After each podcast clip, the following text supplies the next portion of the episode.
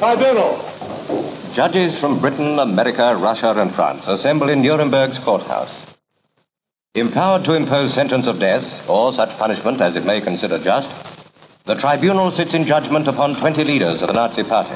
A justiça internacional, como a conhecemos, teve início depois da Segunda Guerra Mundial, com o julgamento de Nuremberg, onde os arquitetos dos crimes nazis, um tipo específico de horror a que o mundo não tinha ainda assistido, foram obrigados a enfrentar a história e alguns a pena de morte.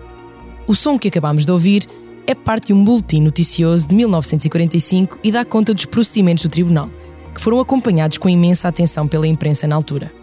O crime de genocídio ainda não estava então tipificado na lei internacional e só viria a acontecer com a aprovação, em 1948, da Convenção para a Criminalização e Prevenção do Crime de Genocídio. A primeira condenação por genocídio só acontece 50 anos depois, em 1998, quando Jean-Paul Acaeso foi considerado culpado de genocídio e crimes contra a humanidade pelos atos que praticou e supervisionou enquanto presidente da Câmara da cidade de Taba, no Ruanda. Hoje há uma tendência para afixar essa palavra, genocídio, que é considerado o crime dos crimes, a quase qualquer conflito, como se uma guerra não fosse suficientemente grave sem esse rótulo colado a um dos lados. Essa reação é de certa forma compreensível e humana, até uma vez que não há como negar a barbaridade do que temos visto nos últimos anos na Síria, no Iêmen, na Ucrânia e mais recentemente em Israel com o ataque do Hamas de 7 de outubro e a retaliação brutal das forças israelitas sobre Gaza. Todos estes conflitos têm consequências diretas e devastadoras para a população civil. A justiça internacional serve para julgar os cabecilhas, os cérebros, quem executa ou ordena que se executem crimes cuja gravidade e implicações extravasam os limites das próprias fronteiras onde foram perpetrados. Mas que influência tem realmente o Tribunal Penal Internacional? Serve dissuasor? Em que circunstâncias se pode prender um chefe de Estado? O chefe de Estado tem sempre imunidade ou o facto de o um mandado ser emitido por um tribunal internacional anula essa imunidade? Quando chegam mesmo a ser condenados? Perguntas difíceis, para as quais com certeza os nossos dois convidados de hoje nos vão ajudar a encontrar respostas. São eles Gonçalo Saraiva Matias, professor da Universidade Católica. Olá, Gonçalo. Olá, olá, ambos. E Francisco Pereira Coutinho, professor na Nova School of Law, onde coordena um mestrado em Direito Internacional e Europeu. Olá, Francisco. Olá, viva. Agradeço por terem tirado tempo para discutir um tema tão extenso que nunca se consegue explicar plenamente, nem, consegue, nem se consegue falar sem gerar mais controvérsia, que é o da justiça internacional. Eu sou a Ana França, jornalista da secção internacional do Expresso, e este é mais um episódio do podcast O Mundo a Seus Pés. A sonoplastia está a cargo de João Martins.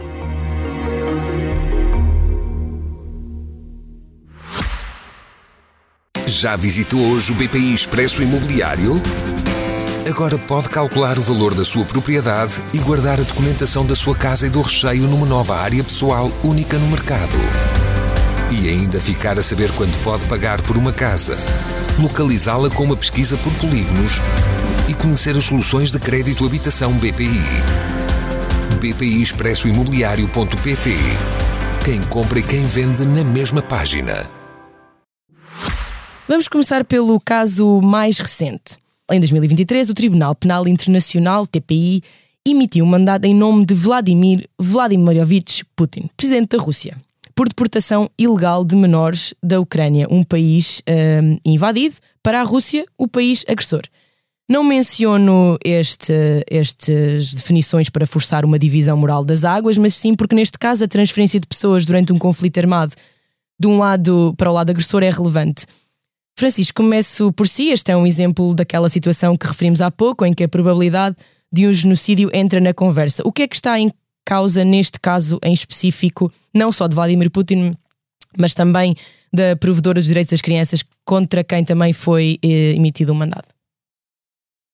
Ora bem, essa é uma excelente, excelente questão que, que, me permite justamente falar sobre, sobre o crime de genocídio e também sobre a jurisdição do, do Tribunal Penal Internacional. É aquilo que uh, o mandato de detenção que foi emitido contra Vladimir Putin, portanto, o presidente da Federação Russa. Este é um momento marcante para a justiça penal internacional, porque é a primeira vez que temos um chefe de Estado em exercício de um membro permanente do Conselho de Segurança, objeto de um mandato de detenção uh, por parte de um Tribunal Internacional, ainda por cima no contexto de um conflito armado, de um ato de agressão que ele próprio também cometeu, apesar do Tribunal, nesse caso concreto, não ter jurisdição específica para julgar esse, esse crime em relação à, à Federação Russa. A Ucrânia até queria que isso fosse julgado, mas isso é mais à frente, eu falo mais à frente. A Ucrânia queria que. Mas, mas, aqui em concreto eh, não deixou de ser muito interessante porque eh, eles são, eh, para já, indiciados pelo, por crimes de guerra. E, e, em concreto pela deportação de crianças, que aliás é algo que eles assumem, porque este conflito foi lançado em bases identitárias, Vladimir Putin considera que está a ser cometido um genocídio eh, na Ucrânia, pois uh, o genocídio seria no Donbass, mas também um genocídio cultural. E, portanto, e essa parte do, do, genocídio que nem está reconhecida dentro do crime de genocídio previsto tanto na Convenção para a Prevenção do Genocídio de 48 como no Estatuto de Roma do Tribunal Penal Internacional de 1998, Uh, é, o genocídio cultural não entra né, na definição de genocídio, mas, mas, na definição de genocídio, aliás, entra justamente a deportação de crianças. Mas, atenção, uh, o, o, Tribunal Penal Internacional considerou que não estava preenchido o crime, pelo menos nesta fase. Considerou que havia aqui um crime de guerra, que é um outro crime internacional, também muito grave, que terá sido aparentemente cometido por Vladimir Putin. E é, e é com base nessa importação que foram em março eh, emitidos mandados de detenção, tanto contra Putin, o chefe de Estado, como contra a provedora das crianças, eh, por uma política de Estado, que é a política, no fundo, de deportar crianças, retirá-las das suas famílias, para que elas sejam educadas como russas e, e não como, como ucranianas. E, e é por isso que, que se fala, ou que se pode falar, uh, é por isso que, que, esse, que essa transferência de pessoas pode. Um, pode ser um crime de genocídio, apesar de não estarmos a falar de eliminação física de pessoas? Porque eu acho que as pessoas associam, associam o genocídio à eliminação, à morte, não é? À, de um, de Exatamente, um e, e, e, a minha interpretação também é essa. É, é, necessário haver aqui um elemento de eliminação física para estar preenchido o crime de genocídio. Uh, o crime de genocídio, como referias, Ana, ele, ele, ele foi criado uh, e foi reconhecido a seguir à Segunda Guerra Mundial, quando tivemos a percepção do Holocausto, em que morreram 6 milhões de, de judeus na, na, na, Europa, e tivemos outros tipos de situações, e, e, geralmente tem que estar preenchido aqui um elemento objetivo, eliminação física. A simples deportação de crianças sem estar associada associada a nenhum tipo de eliminação física, que é o que se passa neste caso concreto.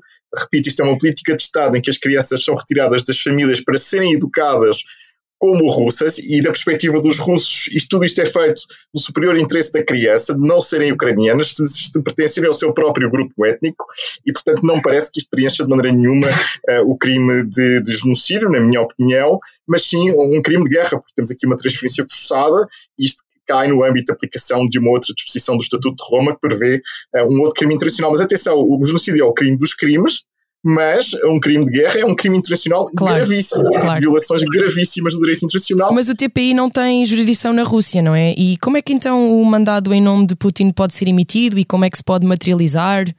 Um... A Rússia não é parte no estatuto, assinou o estatuto, aliás, retirou depois a assinatura. Em 2016 seja uma mera formalidade, mas a, mas a Ucrânia, que também ainda não ratificou o estatuto, reconheceu jurisdição ao tribunal sobre factos ocorridos no seu território. Ora, o que é que acontece? Estas crianças são ucranianas e foram deportadas a partir da Ucrânia, o que significa que o tribunal tem competência para uh, vir a julgar, eventualmente, Vladimir Putin. O tribunal não julga uh, em, absentia, portanto é necessário que ele seja detido para depois poder uh, responder no tribunal da Haia. Não? Gonçalo, o Tribunal Penal Internacional também tem outras funções. Pode investigar suspeitas de crime de guerra sem indiciar ninguém em particular, como aconteceu no fim de outubro, quando o Procurador-Principal do Tribunal, Karim Khan, anunciou que está a investigar os crimes cometidos pelo Hamas contra Israel. Uh, várias famílias também se reuniram, uh, foram à Haia, onde está sediado este tribunal, para pedir que, que os cabecilhas do Hamas fossem indiciados por este, por este crime e também estão a investigar vários outros eventos em Gaza e na Cisjordânia com uma baliza temporal que começa em 2014. Neste caso, não há nenhum mandado para ninguém específico ser apresentado ao tribunal. O que é que está aqui então em causa? Essas investigações podem desencadear depois a emissão de mandados? É essa a ideia? Sim, exatamente. Bom, antes de mais, muito obrigado pelo convite, é um gosto, um gosto enorme estar aqui. Exatamente isso, ou seja, o Tribunal eh, tem de fazer uma investigação aprofundada antes de emitir mandados. Reparem que no caso da Rússia e, e, da Ucrânia isso também aconteceu, só depois de alguns meses de investigação é que manda os mandados foram emitidos e como dizia o Francisco, este mandado é exclusivamente para a questão das crianças que foram retiradas de território ucraniano e levadas para a Rússia. Uh, haverá certamente outros factos que foram praticados uh, pelo exército russo, eventualmente a mando de, de Vladimir Putin, que ainda estão sob investigação e podem dar origem a outros mandados. É normal que as investigações do Tribunal Penal Internacional eh, se prolonguem por algum tempo eh, e agora pensando no caso concreto de Gaza, é, é, são investigações que têm a complexidade eh, da, do acesso ao território, enquanto que na Ucrânia esse acesso está facilitado porque a Ucrânia, o governo ucraniano controla uma parte substancial do território e facilita o acesso eh, por parte dos investigadores do tribunal a esse território. Pensemos, por exemplo, no caso de Bucha, que é hoje controlada por, eh, pela Ucrânia e, portanto, que promove, eh, no seu próprio interesse, obviamente, o acesso dos investigadores do Tribunal a esse território. No caso de Gaza, neste momento, isso não está a acontecer. Não, não é possível entrar em Gaza neste momento para, de, para desenvolver essas investigações. E, portanto, é evidente que esta é uma investigação que vai durar algum tempo. Israel não é parte do tribunal, eh, portanto, não, não, não é parte do tribunal. A Palestina aceitou a jurisdição do tribunal numa primeira fase e depois ratificou o estatuto. Portanto, a Palestina é parte do tribunal e o procurador do tribunal já declarou, aliás, eh, que há investigações a decorrer. Elas, aliás, começam antes deste conflito. Sim, sim. Já em 2021 eh, há um processo aberto para factos ocorridos em Gaza e, evidentemente, agora há aqui muitos factos que podem constituir crimes internacionais. Eu permitia-me, Ana, sublinhar, e aqui estou a pensar, em primeiro lugar, no Hamas, porque talvez sejam os factos mais mais notórios numa primeira fase, no dia 7 de outubro, hum, e depois o que se seguiu, quer dizer, aquilo que o Hamas cometeu, nomeadamente a tomada de reféns levados para território palestiniano.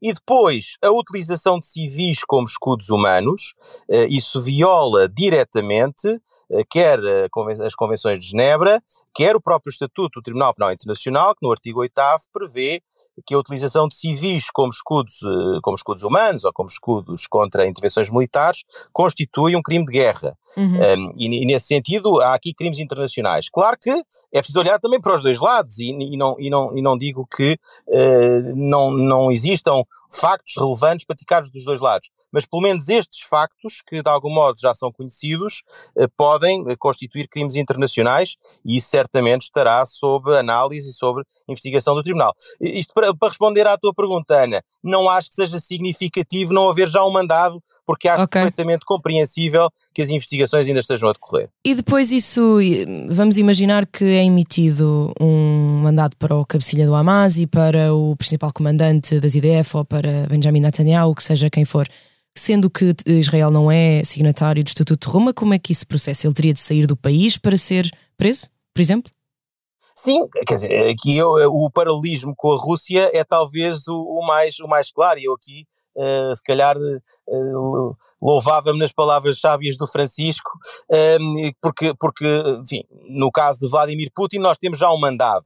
Eh, é claro que há muito, há muita discussão à volta disto, no sentido de pensar, eh, quer sobre a Rússia, quer agora sobre o Hamas, a ideia de que estes mandatos podem ser irrelevantes, ou que deles não resulta nada, ou que são um mero exercício académico.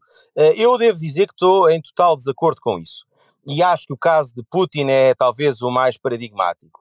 Putin é uh, presidente de uma grande potência mundial e está hoje totalmente maniatado nos seus movimentos. Repare-se que ele não foi, ele não, já não vai a nenhuma conferência do G20, houve uma enorme discussão sobre se ele iria à África do Sul, a verdade é que não foi, uma enorme discussão sobre se iria ao Brasil. Um, ele hoje é um líder totalmente uh, circunscrito ao seu território e dos poucos Estados que o apoiam expressamente. E, portanto, é, é, na aplicação de uma medida destas a um líder mundial, tem consequências uh, enormes do ponto de vista da sua capacidade de liderança e da sua capacidade de relação com o mundo. E regi os regimes depois, podem sempre mudar, não é? E os regimes podem sempre mudar, é isso que eu ia dizer. Nós já vimos uh, Slobodan Milosevic, todo poderoso, sentado no banco do, no banco Por pressão do FMI dos Estados Unidos em grande Tribunal Especial para a Jugoslávia, mas ali sentado, aliás, onde acabou por morrer. E, portanto, não acho nada impossível e não estou nada ao lado daqueles que pensam que estas medidas são irrelevantes ou que, ou que não têm qualquer impacto. Francisco, achas que, também que, que esse, os mandados são mais do que um marcar de posição, são realmente podem ter alguma influência no, com certeza, isto concordo com, com o Gonçalo. Chamava só a atenção para um, um, facto que distingue a situação em Gaza da situação da Ucrânia. É que a, a jurisdição do Tribunal Penal Internacional é complementar. Parem, a, a Ucrânia tem tribunais. É? A Ucrânia, os tribunais ucranianos podem julgar os crimes internacionais cometidos também no seu território, aplica o seu próprio Código Penal. Ora, o, o caso da Palestina é muito particular, porque se é verdade que a Palestina foi aceita enquanto Estado, enquanto parte do Estatuto de Roma, a verdade é que todos sabemos que a Palestina não é verdadeiramente um Estado. Porquê? Porque não tem soberania. Todo o seu território está ocupado por Israel, o que significa que a Palestina não tem tribunais. E, portanto, nós precisamos mesmo da Justiça Penal Internacional neste caso concreto, porque é a única instância que poderá vir a julgar os crimes internacionais que estão a ser cometidos em Gaza. Eu relembro também que já foi, como o Gonçalo referiu, iniciada uma investigação em, em 2019 e o Tribunal confirmou que tinha jurisdição em 2021 em relação a factos cometidos em 2014 e 2015 e foram encontrados indícios da prática de crimes internacionais tanto por Israel como pelo Hamas. Uhum. E esta intervenção militar de Israel é muitíssimo mais problemática e, claro, o Hamas cometeu crimes internacionais com a tomada de reféns, isso é, também parece a mim óbvio. Agora, reparem nas reações ao mandato de detenção que foi emitido pelo Tribunal Penal Internacional em março. Medvedev, o antigo presidente russo, disse que, enfim, ele diz sempre tem sempre umas declarações muito absurdas, mas sugeriu inclusivamente enviar mísseis contra, contra a AIA. Lembro também a reação do próprio Benjamin Netanyahu, quando se soube que a Procuradora do Tribunal Penal Internacional iria investigar o que se tinha passado em Gaza em 2014, 2015 e acusou-a de antissemita, simplesmente porque ia investigar. Ora, se nós vemos líderes políticos a terem este tipo de reações descabeladas, isto mostra a eficácia da justiça penal internacional, pelo menos na, na, na, nos comportamentos que eles têm, porque se achassem irrelevante, obviamente não teriam este tipo de declarações, na minha opinião. Nem sempre quer dizer que os países por onde eles passem os prendam. Eh, é engraçado o Gonçalo ter referido a África do Sul, que se recusou a prender Omar Bashir ele, não foi só a África do Sul, uma série de países africanos um, também se recusaram na altura. Será que isto podia. Mas atenção, no, no caso do Omar al-Bashir, ele teve que regressar rapidamente para o Sudão, porque houve um tribunal sul-africano que deu ordem de detenção.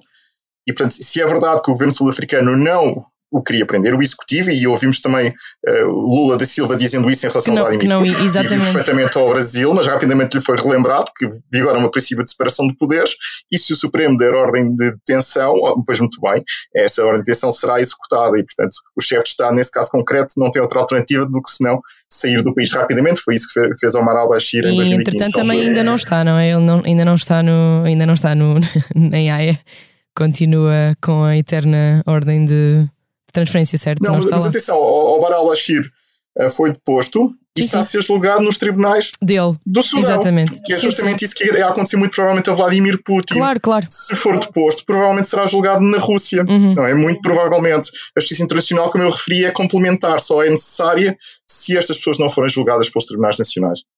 E já agora, numa reviravolta da trama que eu, que eu espero que vocês me expliquem, França emitiu recentemente um outro mandado em nome de Bashar al-Assad, presidente da Síria, Ora, não sendo França um tribunal internacional, nem um tribunal especial estabelecido pelo Conselho de Segurança da ONU, como é que isto se processa? É através da jurisdição internacional que o mandado é emitido? Gonçalo, consegues explicar?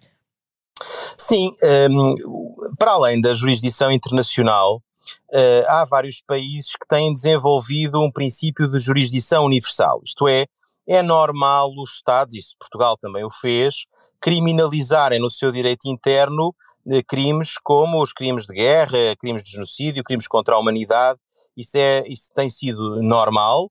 Um, e, e, depois uh, alguns Estados estabelecem princípios de jurisdição universal, isto é, estendem a sua jurisdição penal a outros territórios. Em alguns casos com limites, como é o caso português, por exemplo, em que se exige alguma conexão com o território português, seja porque quem praticou o crime tem nacionalidade ou porque passou por Portugal em algum momento, mas também há países que desenvolveram teorias de jurisdição universal um pouco mais avançadas, como é o caso de França, como é o caso de Itália, em parte Alemanha. também a Alemanha, a Espanha, a Espanha a certa altura com, com aquele famoso juiz Baltazar Garzón, também teve ali algumas decisões relativamente a Pinochet e a outros, algumas decisões nesse sentido. Agora, vejamos, eh, por um lado, é a teoria da jurisdição universal é um pouco arriscada, eh, porque se não houver qualquer conexão com o país, pode ser contestada a legitimidade para estar a julgar aqueles crimes. E depois, nós há pouco dizíamos que há dificuldades na, em executar a jurisdição de tribunais internacionais, maior dificuldade terá a execução da jurisdição de Estados individuais. Enfim, para voltarmos a esse exemplo de Pinochet, ele a certa altura é encontrado em Londres eh, e o juiz Baltasar Garzón queria que, que, o Reino Unido cumprisse o mandado e o Reino Unido acabou por não cumprir, depois também é improvável que um país entre numa colaboração judicial eh, para o exercício de uma jurisdição universal sem qualquer conexão. E, portanto, enfim, agora, eu, eu não, não me parece mal uma cooperação judicial internacional nesta, desta natureza, porque isso implica algum reforço da capacidade de julgamento destes crimes.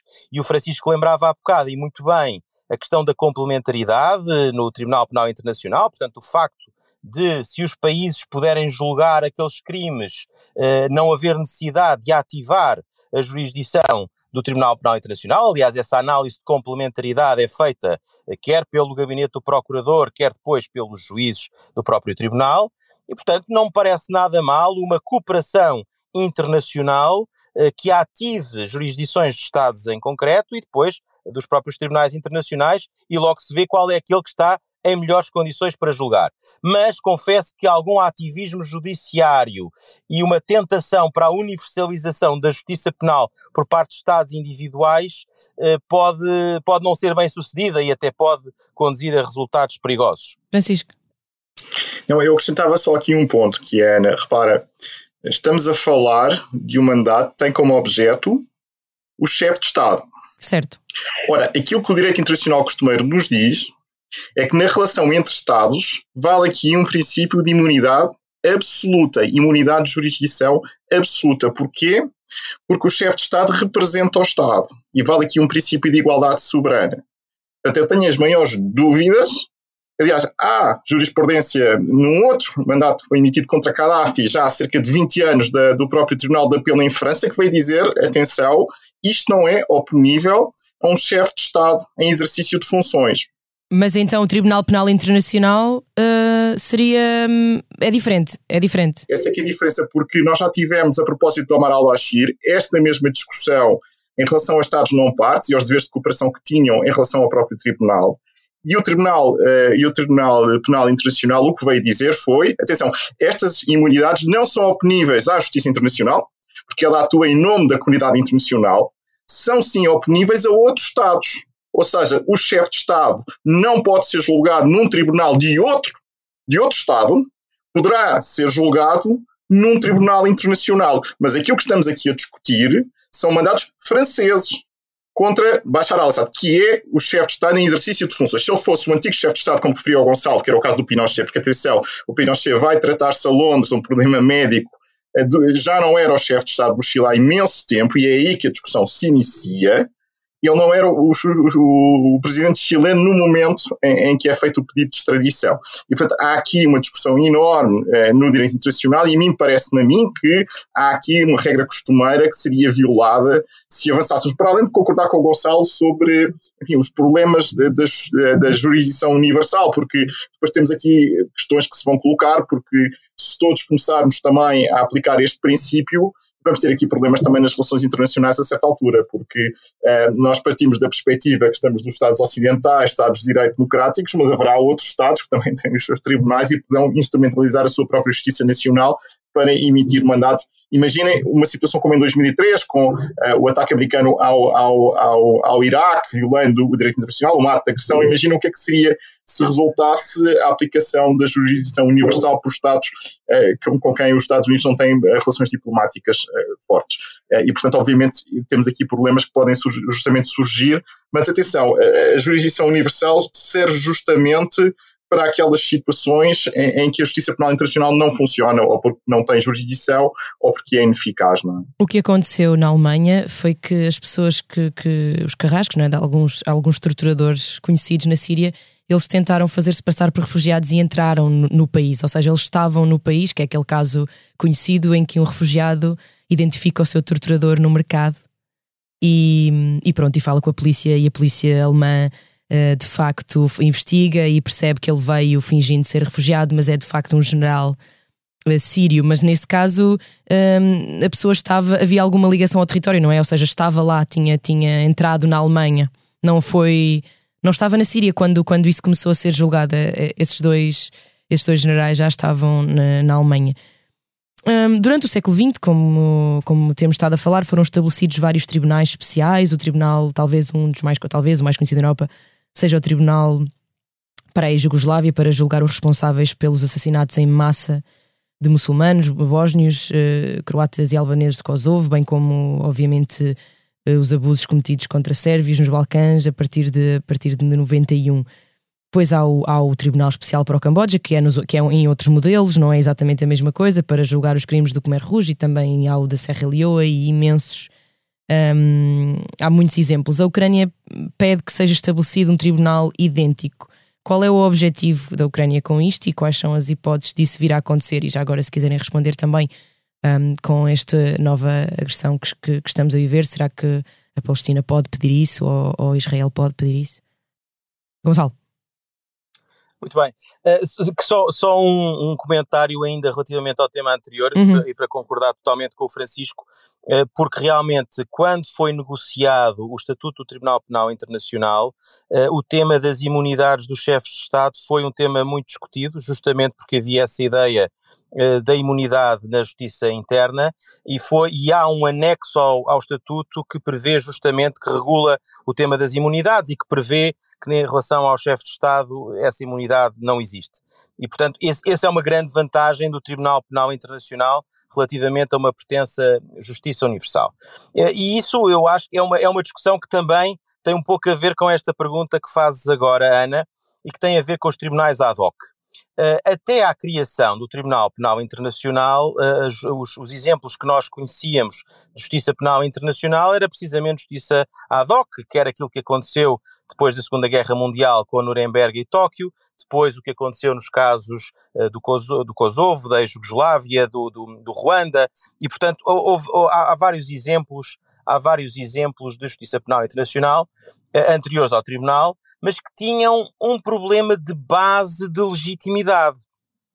Porque uh, aquilo, e recordando, por exemplo, a defesa de Slobodan Milosevic uh, no Tribunal para a Jugoslávia, em que ele dizia: Eu não reconheço este tribunal, isto é a justiça dos vencedores, há aqui uma aplicação retroativa uh, da lei penal a factos que não, enfim, um tribunal que não estava em vigor no momento em que os factos foram cometidos, já os oficiais nazis tinham dito isso em Nuremberg, e é evidente que há uma resposta óbvia a estas coisas, que é dizer ninguém podia desconhecer que matar milhares ou milhões de pessoas era um crime internacional e que isso devia ser julgado e que isso era censurado, mas ficou sempre, uh, fica sempre a pairar a ideia de algum problema de legitimidade destes tribunais. E, portanto, não é por acaso uh, que a criação do Tribunal Penal Internacional, assinatura do Estatuto de Roma em 1998 depois entrada em vigor em 2001, 2002, eh, que isso foi de facto uma conquista enorme por parte da comunidade internacional, eh, hoje com 123 Estados-partes, portanto é uma conquista enorme da comunidade internacional e que tem várias vantagens, desde logo uh, de uma jurisdição permanente e, por outro lado, a de se eliminar essa suspeição sobre a aplicação retroativa da, da lei criminal. Bom, porquê é que Zelensky propõe a criação de um tribunal ad hoc e porquê é que se tem falado disso em vários momentos? Bom, porque, por um lado, Uh, o Tribunal Penal Internacional, tal como está constituído neste momento, não resolve todos os problemas, porque a punição do crime de agressão ainda é problemática em alguns casos, embora ele esteja previsto no Estatuto do TPI, tenha tido sido depois concretizado, mas tem ainda dificuldades na sua aplicação, E depois também há o problema dos Estados-partes, aquilo que tivemos aqui a discutir hoje, o facto da Rússia não ser Estado-parte, o facto de, de, Israel não ser Estado-parte, e portanto isso uh, levanta aqui alguns problemas, e é evidente que é muito mais simples eh, pensar na criação de um tribunal especial uh, para aquele caso, ad hoc, mas eu continuo a achar que há a vantagem em evitar essas soluções casuísticas e que uh, a razão de ser da criação do Tribunal Penal Internacional Permanente foi justamente evitar que se tivesse de recorrer à criação de tribunais ad hoc especiais com problemas de legitimidade conjuntural. Uh, e, portanto, continuo a preferir essa solução uh, por, por mais dificuldades que ela possa levantar. Francisco. Também. É, eu concordo com, com o Gonçalo e, e junto só um outro argumento.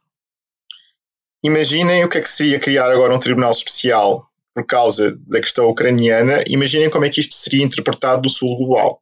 Pois. O double standard completo, não é? Portanto, sempre que há questões relacionadas com violações do direito internacional penal que nos possam eventualmente ser imputadas no Ocidente, nós não, não avancemos com nenhum tribunal especial. Eu lembro também que os Estados Unidos não são parte do Estatuto de Roma do Tribunal Penal Internacional e agora que criticamos, e com, com obviamente com, com, com, imensos fundamentos, aquilo que se passou uh, na Ucrânia, queremos criar um, tri um tribunal especial quando te já temos um. E, portanto, aquilo que nós devemos fazer no Ocidente é pressionar uh, os americanos para ratificarem o Estatuto de Roma do Tribunal Penal Internacional e não para promoverem uh, a criação de um tribunal especial para julgar enfim, Vladimir Putin e responsáveis russos, que obviamente são responsáveis por um crime de agressão, sobre isso não há qualquer tipo de dúvida. E, portanto, este, este double standard também é, é muito problemático para nós, da forma como, como somos observados a partir do exterior. Agora, a Ucrânia, obviamente, faz o seu papel, obviamente, quer claro. ter os holofotes da justiça internacional, especificamente na Rússia. Agora, isso não significa que nós devemos apoiar uma, uma, uma solução desse tipo, na minha opinião. Sendo que a ideia é que o Tribunal Penal Internacional sirva como uma espécie de farol de igual, igualdade, não é? De justiça para todos os países e não como se calhar um, um braço um extensível de, de, coisas como a NATO ou não é? como, como outras organizações poderosas do, do Ocidente, que obviamente há, os países têm que se sentir confortáveis para expor, para fazer queixas, para, para expor os seus, também os seus um, diferentes. E há, e, há, e há, aqui um outro aspecto, quer dizer, para, para criares um tribunal especial, eh, como, como tivemos na Jugoslávia, seria, eles, eles foram criados pelo conceito de segurança e essa possibilidade também seria afastada. Teríamos claro. ter um tribunal internacional que seria só ratificado pelos países ocidentais, no essencial. E, portanto, eu acho que o resultado prático desse tribunal uh, seria bastante problemático à luz de uma ideia de legitimidade internacional. O nosso tempo está perto de chegar ao fim, um, eu gostava ainda de vos perguntar se hum, há algum livro, um filme, alguma coisa sobre este tema, um, algum um filme sobre um conflito que depois tenha, tenha acabado por chegar aos tribunais que, que vocês gostassem de, de partilhar com os nossos ouvintes para as pessoas que estão interessadas em, em de facto conhecer, conhecer mais sobre, sobre este tema. Bem, em relação à questão do genocídio, o Hotel Ruanda acho que é um filme essencial eh, e que descreve bem o que é que é um, um genocídio. Ouvimos muitas vezes acusações de genocídio a propósito daquilo que se passa um, ehm, agora em Gaza e esse filme retrata exatamente aquilo que nós devemos qualificar como, como um genocídio, na minha opinião. Uh, nós estamos tão articulados que era exatamente isso que eu ia dizer e portanto o Francisco tirou umas palavras okay. da boca e eu não vou agora inventar à última hora outra referência. Não portanto, há qualquer problema. Duas, duas sugestões para o Hotel Ruanda, o que mostra que é um filme que tem mesmo que ver, que tem mesmo que ver quem não viu. Sim, fica reforçada por duas, pelos, pelos nossos, pelos dois convidados.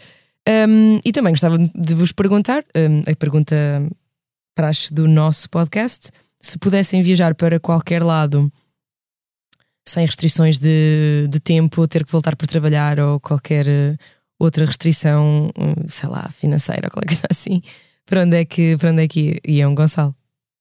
Ana, eu, eu uh, várias vezes já fui confrontado com essa pergunta há muito tempo e se eu pudesse recomendar um único sítio no mundo para toda a gente visitar era Jerusalém. E eu acho que isso é extraordinário, eh, em particular pelo momento que nós estamos a viver porque é precisamente onde um dos uh, piores conflitos que neste momento uh, nós temos no mundo se está a acontecer mas, mas em parte também pela, pelo extraordinário testemunho histórico que é aquela cidade, pela dificuldade de gerir a presença ativa de, de, várias religiões, de várias culturas, e é talvez dos maiores desafios, porque é uma cidade extraordinária, berço da humanidade, mas onde as pessoas não se entendem. E, portanto, eu acho que isso também é sintomático do que se vive no mundo. E provavelmente, se nós conseguíssemos resolver os conflitos em Jerusalém e tornar Jerusalém uma cidade em paz, isso também nos ajudava a resolver boa parte dos conflitos que temos no mundo. Portanto, é uma cidade que todos devemos visitar, enfim, talvez não agora, exatamente agora, mas quando for possível, um, e, e, é uma cidade que nos deve inspirar, em parte pela, pela, pelo testemunho que ali está, mas também pelo desafio para a paz. Vais secundar, Francisco? Não, eu por acaso. Eu vou secundar. Eu eu, vou. eu gostei muito de, é de Jerusalém, mas, mas se, se, quiserem ter uma experiência daquilo que estamos a viver, e falamos hoje no caso da Ucrânia e da Rússia, uh, e, e, também, e também estamos a viver em, em larga medida no caso do conflito israelo-palestiniano, eu sugeria dois sítios uh, que mostram bem a, impossibilidade que o direito tem de resolver conflitos interétnicos. E esses dois sítios são a Bósnia e o Líbano. Uh, esta ideia de que nós conseguimos que comunidades étnicas que se odeiam possam viver em paz simplesmente porque criamos um Estado que, em que partilham poder, uh, infelizmente não é possível. E o caso do, do, do, Líbano mostra-nos isso, e o caso da Bósnia mostra-nos isso, e estamos com décadas de uma construção artificial estadual que não consegue resolver problemas absolutamente nenhum. Aliás, vemos isto aqui no, no caso do Líbano, quando falamos do Hezbollah, que é um Estado dentro do Estado, e portanto uma viagem a qualquer um destes países, talvez preferência ir à Bósnia, porque não é uma zona de guerra neste momento, mas que ainda assim eh, nós conseguimos ver as Completamente, não, as pessoas realmente não, realmente não se, não se dão. É a forma mais simples de, de pôr, mas é, é muito verdade isso. Vê-se a falar com, com os guias e com os guias que, que, te, que levam aos já sítios. Já passou uma geração, Sim. mais de uma geração desde a é guerra, verdade. e ainda assim um, pouco avançamos na concórdia entre esses povos. Queria agradecer um, aos nossos convidados e ao João Martins por ter gravado este episódio. Também a todos os que ouviram mais esta edição do Mundo a Seus Pés. O podcast da secção de Internacional do Expresso sai todas as segundas-feiras. Siga-nos na sua plataforma preferida de podcasts e assim poderá ser informado a cada vez que publicarmos um episódio novo. Até breve e obrigada.